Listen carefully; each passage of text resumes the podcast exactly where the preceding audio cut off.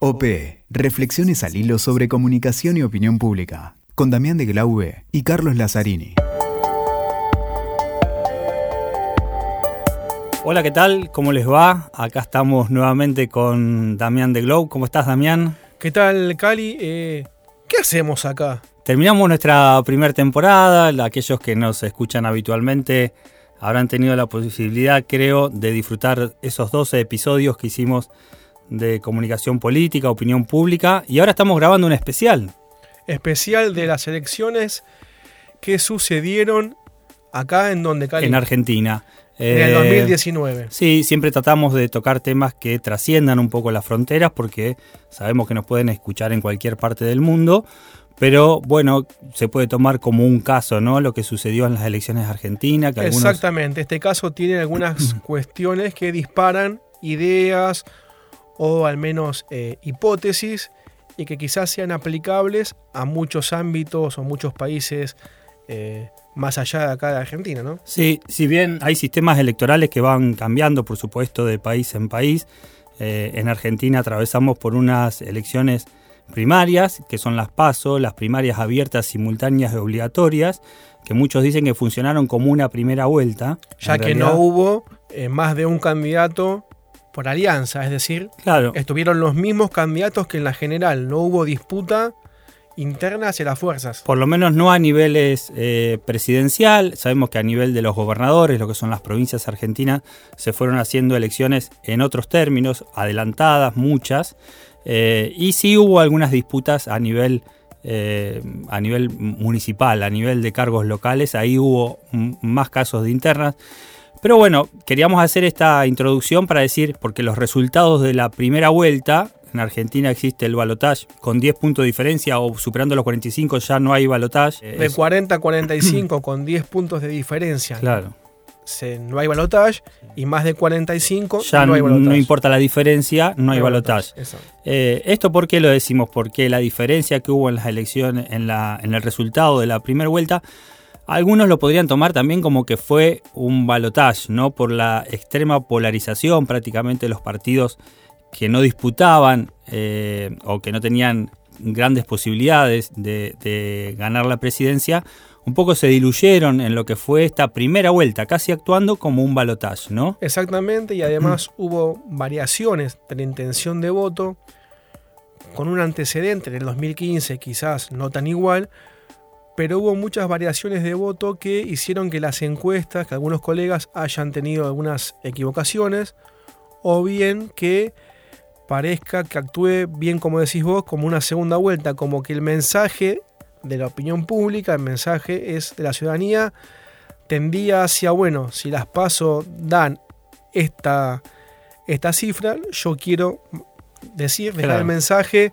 a futuro de esta... Es como que la ciudadanía eligió mandar distintos mensajes según la instancia electoral. Exacto, dio mandatos según la instancia, exactamente. un tema aparte que lo hemos abordado en algún episodio de, OP de la primera temporada es las encuestas, ¿no? ¿Qué pasó con las encuestas? Recordemos, para refrescar un poco, antes de las PASO, las encuestas, la mayoría de los sondeos de opinión hablaban de cierta paridad o muy poco, pocos puntos de ventaja para lo que es la, fuerza de todos, eh, el partido de todos y la alianza, hacíamos bien la alianza. La alianza, exactamente. Frente a, al, partido de gobierno, que es Juntos para el Cambio. Eh, sin embargo, la diferencia fue de 15, 16, 17 puntos prácticamente. Eh, al revés, en esta primera vuelta, algunos hablaban de una diferencia similar a las PASO, las encuestadoras hablaban de 15 puntos, 20 máximo, y finalmente falta el escrutinio definitivo, pero se habla entre 8 y 10 puntos la diferencia que hubo en esta, en esta primera vuelta y que no, fue, no va a ser necesario el balotaje porque la fuerza que ganó el Frente de Todos superó los 45 puntos. Exacto, y ahí me quedo con dos cuestiones que quizás comienzan este, este debate, esta, esta pelea, digamos. El fallo de las encuestas, y yo doy mi opinión eh, en el área que es donde nos hemos desenvuelto estudiando opinión pública, a lo que decían los colegas en, el, en la temporada del post, que la opinión pública es cambiante, sí, que teníamos entre la última encuesta publicada y la, elección cuatro días de veda en cuanto a publicación de estudios y justamente el voto se define en la última semana, en los últimos días, pero también, e insisto, es mi opinión, ya que cada uno hace los estudios a su manera, más allá de la metodología científica, la mediación de la tecnología para la obtención del dato, para mí hace que ese dato sea cada vez menos eh, certero, menos fiable. El, cuando vos utilizás tecnología no sabés ciertamente quién te está dando el dato. En cambio, si usas seres humanos, aún si es telefónico, tenés un poquito más de confiabilidad. Y después están, bueno, las cuestiones de siempre. algunos que dicen cosas que son que vienen sosteniendo en el tiempo, que son ya desde el análisis insostenibles, otras cuestiones de diseño muestral, aquello también que hace que la tecnología parezca que una encuesta en Twitter es científica y no lo es. Capaz, de, como, capaz de, casualidad se da, pero algunos argumentan las dificultades por los cortes de boleta que no, bueno, no se pudieron detectar bien en las distintas provincias. El hecho de ser una encuesta nacional, muchas veces se suele tomar un universo más de la capital del país o la, región metropolitana y no tanto por ahí provincias que después se ha visto que tienen un comportamiento totalmente diferente. El cuestionario también suele, eh, quizás a veces es malo. Para poner en contexto por ahí a los ciudadanos de otros países, el Frente de Todos prácticamente logra la presidencia en función del gran conurbano bonaerense, que es la zona metropolitana densamente poblada. Donde vive casi la mitad del país. Que tuvo un comportamiento absolutamente diverso o contrapuesto con, por ejemplo, la provincia de Córdoba, que es una de las provincias también más importantes en el nivel de cantidad de electores, que eligió más, se inclinó más por Juntos por el Cambio. Si las encuestas y los sondeos de opinión no tienen una buena muestra representativa de esta diversidad, también puede haber otro de los motivos, ¿no? Por los cuales. Exacto. También colegas hablan de hasta dónde llega el teléfono, hasta dónde llega en cuanto a segmento joven. Bueno, más allá de todo eso, Cali, creo que hay unas cosas interesantes en cuanto a la comunicación y la campaña. Yo he postulado hace un tiempo que la campaña, la división entre política y comunicación eh, ya no existe, ya está fusionada. Y yo he manifestado que el evento, lo he llamado el evento comunicacional, es el hecho político viejo de antaño con un elemento comunicacional que se adapta a toda la plataforma con alguna estrategia no pensada de campaña. O sea, el viejo y querido cara a cara con el votante es tal la manifestación que tanto se puso en debate, la calle, es tal en tanto y en cuanto haya una foto, haya una imagen, que además es insuma en los medios masivos de comunicación y que a su vez genera ida y vuelta. Y esto modifica o incide en la opinión pública o la intención de voto.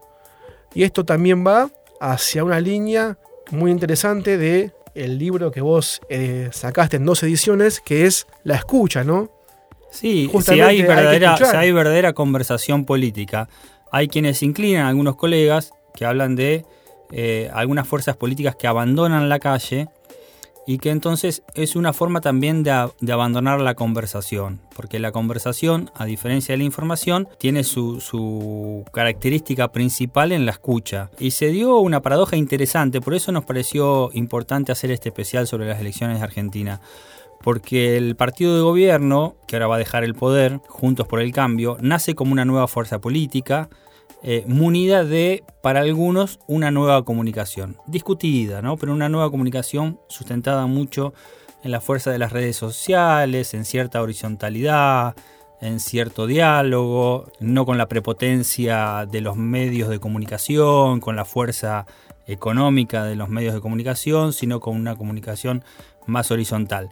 Sin embargo, una campaña fue hasta las PASO, donde veíamos que, Cambiemos o Junto por el Cambio seguía con esa lógica de campaña, y de las PASO, donde tuvo un revés casi inesperado para, para ellos, una diferencia adversa muy importante, deciden volver a la calle con actos masivos tratando de, bueno, la famosa marcha del millón en Capital Federal, en la capital del país, pero también con, con, con movilizaciones en centros urbanos importantes, como queriendo retomar esa, esa, iniciativa, ese diálogo en la calle, esa conversación, ese poder de escucha, y si uno seguía por el resultado, podría decir, bueno, le dio resultado, ¿no? Le dio, le dio, fue un saldo positivo, haber cambiado de estrategia eh, de campaña.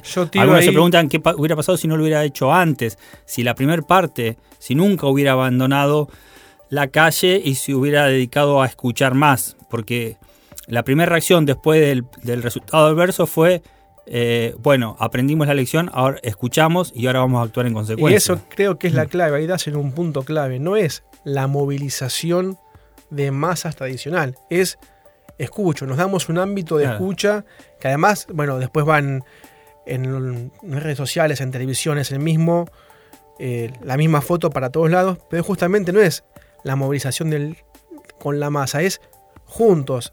Nos movilizamos Incluso juntos. discursos donde se interpelaba a la ciudadanía, se le preguntaba Exacto. sobre este La determinados misma temas, ¿no? estética de la movilización de masas, ¿Eh? pero como que estamos juntos, en línea, vamos y Y venimos. esa escucha que fue traducida en términos económicos, es decir, bueno, un gobierno que estaba convencido de un modelo que era sí o sí lo que había que hacer y por otro lado advirtió con el voto adverso que bueno, que había gente que la estaba pasando muy mal y que no podía esperar a que ese modelo económico que el gobierno llevaba adelante diera resultados.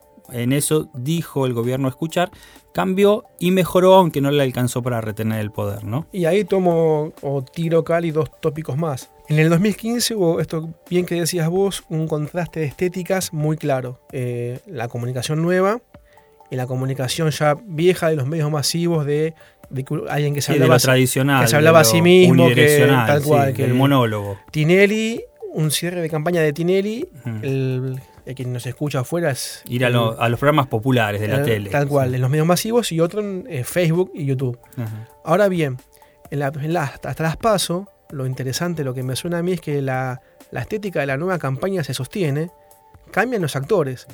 La oposición hace campaña con eh, Dylan, con, o sea, un- La mascota, La mascota del candidato, electo presidente. con, al- con mensajes muy suaves y el oficialismo era combativo. Después de las paso, el oficialismo vuelve a lo que decís vos, la escucha, la, escucha, la calle. Aquello, aquella movilización que yo mencionaba antes de antaño, pero mediada con una comunicación Mm. de si se puede, eh, hashtag y escucha y de vuelta. Y en el debate, un evento comunicacional eh, genial, se presenta un candidato. eh, Sí, también- recordemos que hubo dos en Argentina. Exactamente, con los, con los valores, con escuché, con ida y vuelta. Y el, oficial, y el ahora oficialismo que ha ganado, que tenía una comunicación más de mascotas, más like, toma de nuevo aquella vieja comunicación de La crítica, radicalismo, crítica, golpe. Y fíjate cómo se movieron los números. O sea, Mm. quizás la conclusión de eso es que también la sociedad, la escuches o no, se manifiesta. Es bien lo que decías vos. Da mensajes. Sí, las audiencias están hablando todo el tiempo en realidad. El secreto está en si se las escucha o no se las escucha y si se obra en consecuencia, ¿no? es mucho para analizar. La idea, como, como, como es aquí en OP, es que damos tópicos, fomentamos el debate, el pensamiento, escuchamos, damos ideas, eh, pequeños puntos desde las investigaciones que hicimos y que hacemos en, la, en lo académico, en lo laboral. Pero acá no hay nadie que sepa. Sí, sepa que tenga la verdad. Tal cual, que sepa cómo es la cuestión. Evitamos ¿no? la certeza. Exactamente, acá estamos en la duda y hoy, bueno, la idea acá es que hablemos con un especialista muy, muy piola de aquí de nuestro país y también novedad en este especial, algunos oyentes nos dejan su conclusión de las elecciones, aquello que ellos piensan o evaluaron de la comunicación, la opinión pública, el liderazgo. Me gusta la posibilidad en este especial de escuchar un poco a los oyentes. Los- en realidad los escuchamos, los vemos todos los días en las redes sociales, cuando nos dejan sus inquietudes, nos mandan mensajes. Ha sido realmente muy enriquecedora esta primera temporada, los mensajes que, se reciben y las conversaciones que se generan en función de estos podcasts. Pero bueno, ahora queríamos también incluir esas voces dentro de este episodio, así que vamos a lo largo del podcast ir escuchando opiniones de nuestros, de quienes siguen atentamente y a lo largo del tiempo eh, Podcast. Así que bueno, y vamos a hablar con un especialista que bien vale presentarlo, ¿no? Bueno, tenemos eh, el lujo hoy de Julio Burman, Ajá. colega politólogo, especialista en opinión pública también, que viene haciendo muchos análisis, que además el día de la elección tiró un tweet con unas conclusiones, con unos, eh, unas líneas muy interesantes. Este debate entre la calle y, la, Y las y redes. las redes, entre la política eh, territorial y entre la política, digamos, de la comunicación. Eh, Creo que también hizo este contrapunto que mencionábamos recién, lo que es el conurbano y la provincia de Córdoba, con dos compartimientos electorales totalmente distintos. bien federal, eh, exactamente, dio pie a un montón de, de pensamientos que bien vale la pena acá con, quien nos escucha, con los que nos escuchan, eh, cuestionarlos, apoyarlos o al menos debatirlos. Perfecto. Bueno, ¿qué tal Julio? ¿Cómo te va? Eh, gracias por atendernos. La primera consulta de las elecciones aquí en Argentina que te queríamos hacer es esto que vos manifestabas, ¿no? La calle y la comunicación. La calle y Twitter. ¿Cuál es la, el pensamiento que vos tenés en este caso? Mira, me parece que lo que demostró esta última elección es que la política tradicional, digamos, como la que hizo Mauricio Macri en la segunda fase de la campaña, rinde frutos, ¿no? A la hora de explicar cómo es que recuperó Cambiemos de tantos puntos respecto de las primarias, probablemente sea una, una de las causas, ¿no? Eh, a Mauricio Macri hacer eh, marchas, eh, movilizaciones, eh, pedir el voto en la calle, le resultó. De alguna forma me parece que si se hubiera arrancado por ahí, tal vez hubiera tenido mejores chances en El haber, eh, hola Julio, el haber abandonado la calle en la primera etapa, a pesar de que Cambiemos venía con esta lógica de los timbreos, supuestamente en el contacto en el cara a cara con la gente y la escucha, que por lo menos así lo presentaban, no sé si era una simulación o era una escucha verdadera, eh, el haber abandonado la calle y haberse dedicado a las redes sociales. Después me parece que no hay un reemplazo, hay una combinación, ¿no? De lo que va por los medios digitales y lo que va en el cara a cara. Sí, ahí hubo un, enamoramiento de lo digital, ¿no? Y las redes, cuando en realidad no, no había mucha experiencia internacional de que eso funcionara, ¿no? La famosa campaña de Obama, que fue la primera que utilizó las redes y todo eso, también fue una campaña eh, muy tradicional. Obama había hecho en, ese, en aquel momento eh, uso de, redes sociales por primera vez, fue el primer presidente con Twitter, etcétera, pero al mismo tiempo Obama había hecho los actos más masivos que se recordasen, había habido un récord de, eh, de voluntarios en el Partido Demócrata que repartían panfletos en la calle, o sea que había sido una, una combinación de ambas cosas, ¿no? Lo que había hecho Obama en aquel momento era una utilización a fondo de todos los elementos no se había recostado solo sobre uno. Julio, eh, la última y te dejamos, te agradecemos eh, tu tiempo.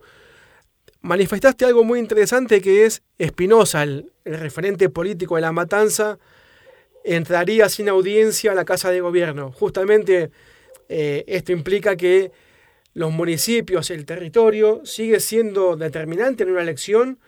Es decir, cómo trabajaría el político que piensa que desde un medio masivo logra una victoria, a partir de ahora la cuestión eh, local, digamos, cómo afianzar aquellos segmentos donde se define o donde una, quizás hagas más diferencia en una elección. Mira, esto es muy simple. Si la matanza en las elecciones hubieran dado, en vez de, de, 40 puntos eh, de diferencia para el frente de todos, hubieran dado 15 puntos, tal vez había balotaje, ¿no? Eh, es decir, que ciertos bastiones electorales eh, en la tercera sección bonaerense demostraron ser una vez más claves en el triunfo del peronismo. Es cierto que uno podría decir, esa cuenta la puede hacer con otro distrito también. Eh, es cierto, hay un conjunto de bastiones, ¿no? Pero bueno, eh, valía la pena recordar esto porque estamos hablando de un peronismo que llega con dirigentes nuevos como Alberto Fernández y Axel Kicillof, que tienen poco vínculo tal vez con esa política de, de los intendentes y de los bastiones electorales, ¿no? Sí, aparte... Eh, tienen más, más experiencia en la gestión y que tal vez eh, no valoran tanto eso, y de alguna forma la elección les demostró eso, ¿no? Que si no hubiera sido por esos esos territorios de amplia, de amplia ventaja, tal vez el resultado era otro. Sí, además para los que nos están escuchando desde otros países, aclaramos que estamos hablando de un distrito, pero estamos hablando de un, un distrito con una potencia electoral de los más importantes del país, más importante que muchas provincias ¿no? del país. Eh, lo que algunos es como la quinta provincia. ¿no? Claro, lo que algunos se preguntan es por qué la matanza, por ponerlo así como ícono, como símbolo, eh, termina siendo decisivo a la hora de elegir un presidente pero no hay ningún presidente que sea de la matanza, ¿no? Tal cual, ni siquiera un gobernador, ¿no? Justamente todos los gobernadores de la provincia de Buenos Aires son porteños. Eh, creo que en parte porque... Salvo el caso de Dualde, por ejemplo. Claro, claro, pero desde hace mucho tiempo, ¿no? Son todos porteños. Tal vez la, respuesta sea que eh, ese tipo de distritos promueven eh, una... tienen muchos votos, pero proyectan una imagen que no le gusta a la clase media, ¿no? Por eso, digamos, eh, más bien los partidos terminan prefiriendo otro tipo de candidatos. Pero bueno, eso eh, eh, nos recuerda que no hay que olvidarse tampoco lo que sucede ahí abajo, ¿no? O sea, Julio, digamos, la política que conocemos desde antaño, desde hace siglos, para vos sigue estando vigente. Tal cual, absolutamente. Y creo que toda esta última etapa de la elección nos la demostró. Mi nombre es Milagro Fagiani, soy estudiante de Ciencia Política en la Universidad Católica de Córdoba. Y bueno, mis reflexiones acerca de, la, de las elecciones en Argentina están pensadas sobre, en términos discursivos, cuáles fueron los, los relatos que se construyeron de la República y la democracia en, en Cambiemos y cómo eso va a afectar o no a la gobernabilidad que se dé durante el periodo de transición.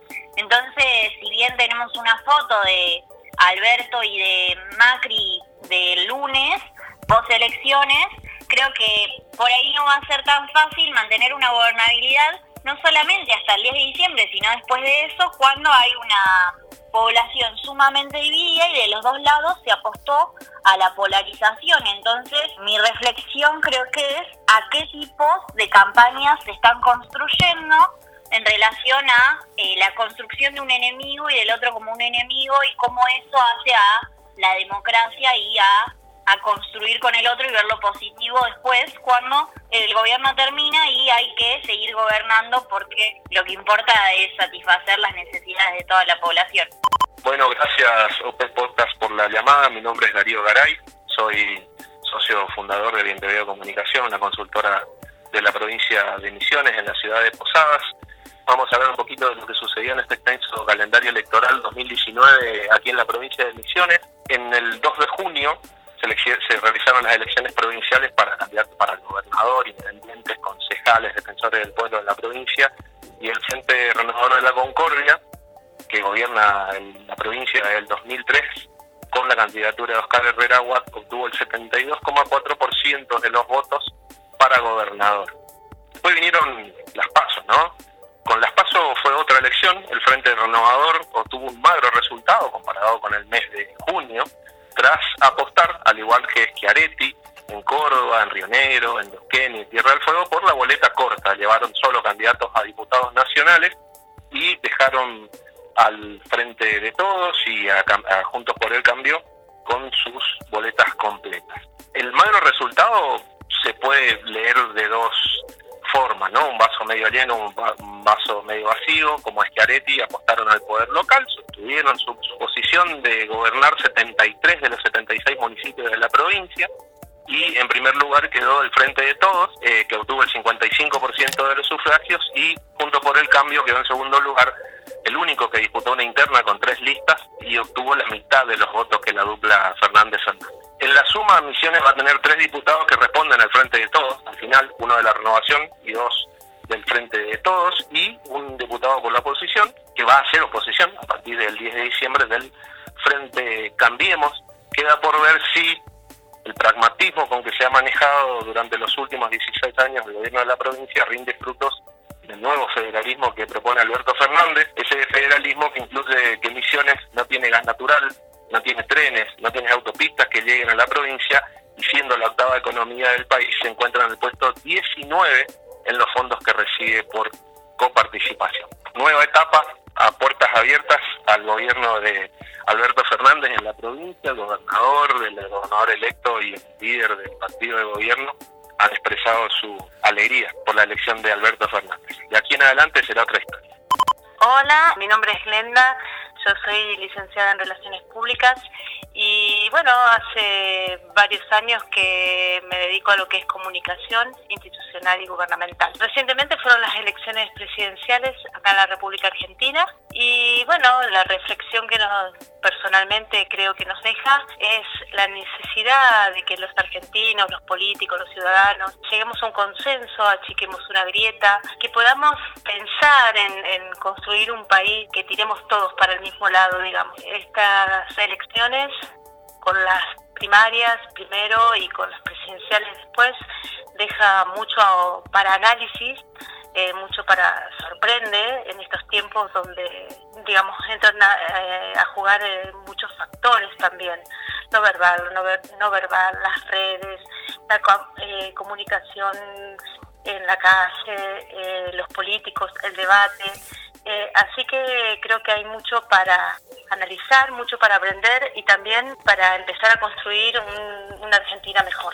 Mi nombre es Micaela Pecoche, soy licenciada en Comunicación Social y actualmente me encuentro especializándome en comunicación política. Bueno, hay varios puntos que me llaman la atención de estas elecciones. Eh, en primer lugar, creo que una de las principales diferencias se debe a que ahora nos encontramos ante un peronismo mucho más unido que en 2015, que quizás ante, ante una centralidad política de Cristina Fernández de Kirchner por sobre Daniel Scioli, el partido no se encontraba en estas condiciones, ya que podemos observar que al macrismo mantuvo un mismo caudal de votos con respecto a las elecciones presidenciales anteriores. Creo que algo que llama la atención es eh, el rol del periodismo, esta vez mucho más interesado en saber cuáles fueron las estrategias de campaña utilizadas por cada uno de los partidos y cuáles fueron los roles de los consultores políticos, mucho más que en cuál iba a ser el rumbo que tomaría el país luego de elegir eh, al próximo presidente de la nación. Eh, creo que esto claramente eh, exige un replanteo en cómo hacer campañas electorales de ahora en más. Algo que llama la atención es el uso de la comunicación negativa por parte de ambos partidos, sobre todo también en comparación con 2015, ya que creo que fue sumamente exitoso para la campaña de Fernández el utilizar la comunicación negativa contra el gobierno de Mauricio Macri desde un principio de la campaña y no como eh, se vio en la campaña de 2015 de Daniel Scioli, que la comunicación negativa fue utilizada recién para la campaña de cara al balotaje. Algo que también llama la atención es nuevamente la equivocación por parte de las encuestas, ya que creo que era esperado que Macri crezca tras las pasos, en primer lugar porque se sabía que iba a ir a votar gran parte del padrón electoral que no fue a votar en las primarias, y por un lado sí vemos que 6% eh, más del electorado fue a votar, y por otro lado también vemos que decrecieron los votos de otros partidos políticos con ideología mucho más cercana a la de Macri, como lo son Spert y Centurion. Lo que es sumamente llamativo es las provincias en las que la elección se dio vuelta con gran diferencia de votos a favor de Mauricio Macri con respecto a las PASO, como lo son Mendoza, Salta eh, o Santa Fe.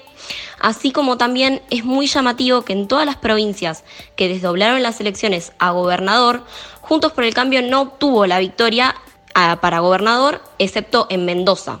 Mientras que en las elecciones nacionales sí ganó Macri en estas provincias. Eh, en este caso son San Luis, Santa Fe, Córdoba, Entre Ríos. Solo hubo una provincia en la que parecería que desdoblar jugó a favor y es la provincia de Jujuy.